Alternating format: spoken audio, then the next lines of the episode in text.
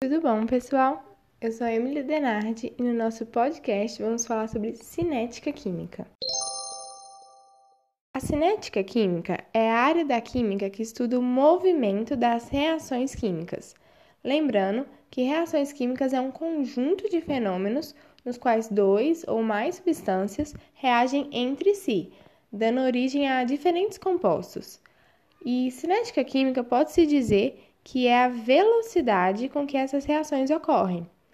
E podemos observar diversas reações práticas importantes no nosso dia a dia, como por exemplo, desacelerar o apodrecimento dos alimentos, acelerar o cozimento, no geral, produzir com rapidez alguma substância que de forma natural demoraria muito tempo. E existem reações que levam segundos, já outras que demoram anos para se concluírem. Mas como que mede a velocidade com que essas reações ocorrem? Bom, uma reação química possui reagentes que são consumidos e produtos que são formados ao longo da reação. Ou seja, uma reação no primeiro momento possui apenas reagente, cuja quantidade diminui ao longo do seu decorrer.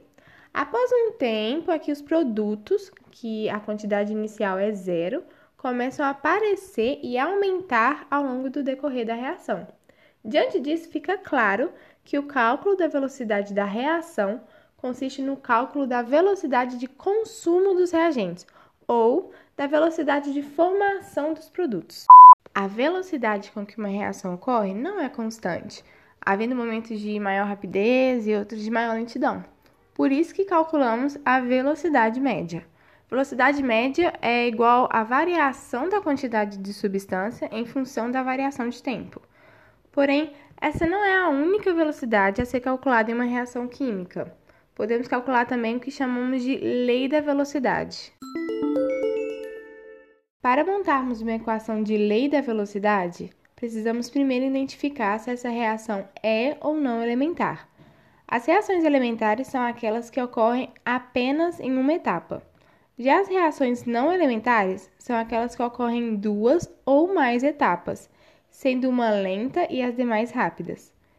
E a expressão da velocidade é sempre retirada da etapa lenta. Sabe-se que para ambos os tipos de reação, a concentração dos reagentes influi na velocidade que ela vai ocorrer, aumentando a concentração. E de um ao outro reagente, a velocidade também aumenta e diminuindo a sua concentração, a velocidade também diminui. Percebe-se, então, que cada reação tem sua velocidade alterada, seguindo um padrão que depende da temperatura do meio. Esse padrão define que cada reação possui sua constante velocidade, K. Para reações elementares, a lei da velocidade fica da seguinte forma: a velocidade aumenta igual ao aumento da concentração do reagente elevado ao coeficiente desse mesmo reagente.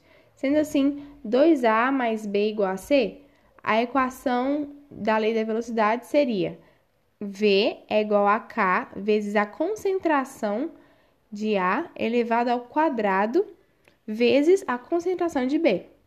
Para reações não elementares, no entanto, a velocidade aumenta igual ao aumento da concentração dos reagentes da etapa lenta da reação elevado ao seu coeficiente.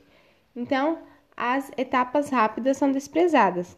Sendo assim, ficamos V é igual a K vezes A elevado a X vezes B elevado a Y.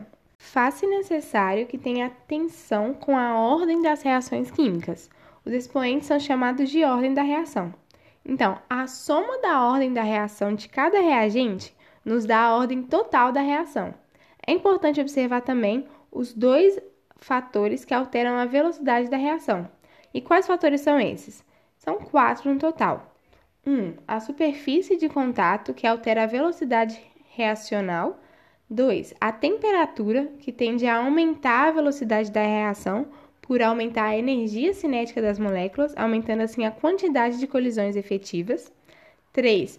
O aumento da concentração dos reagentes, que faz com que a quantidade de partícula dos reagentes seja maior causando mais probabilidade de um reagente se encontrar com outro reagente e colidir de forma efetiva, ocasionando a reação. E por último, quatro, os catalisadores, que são substâncias que, quando colocadas no meio, fazem com que a reação forme um novo complexo ativo. E é isso, finalizamos aqui nosso podcast de Cinética Química. Muito obrigada pela atenção, um beijo no coração e até mais, Brasil!